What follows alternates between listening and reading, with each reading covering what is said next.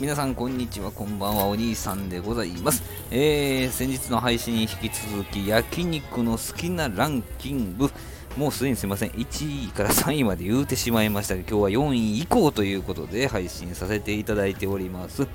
えー、さあ、第4位でございます。あ、ちなみに第1位はタンでしたよ。皆さん、タンです。塩タンとかも含めてタンでございます。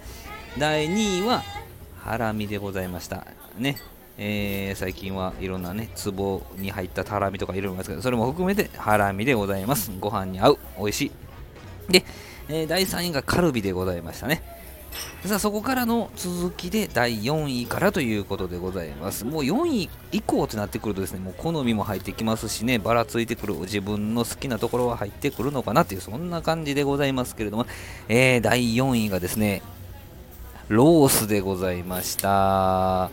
はい。ロースでございます。いろんな形のロースあります。最近はね、薄く薄く薄く切って、なんか、しゃぶしゃぶみたいな、なんかこう、軽く炙って食べるロースもありますよね。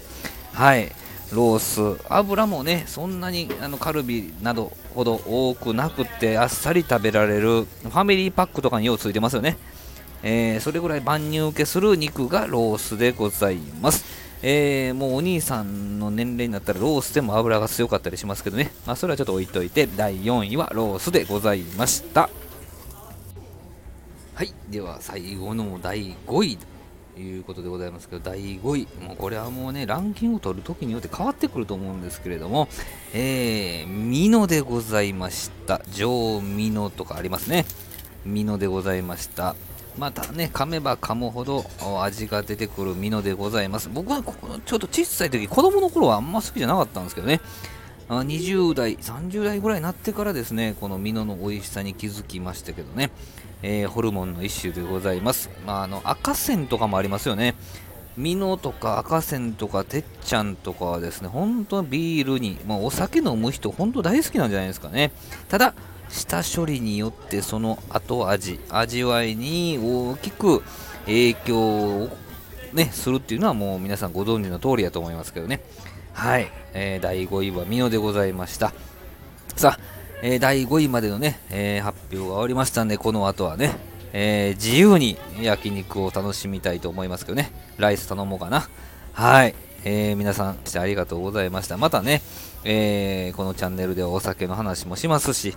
えー、まあ、カクテルもね、作ったりしてますけども、ね、あとは食の話であったりとかね、え競馬一頭実況したりとか、もうすぐね、園田競馬が始まりますんでね、また園田競馬から、あのもしかしたらあの配信するかもしれませんしね、えー、そういうのもやったりとかしておりますので、もしね、ご興味持っていただいた方はいられましたらね、えー、フォローしていただきまして、次の配信またあの聞いていただけたらと思います。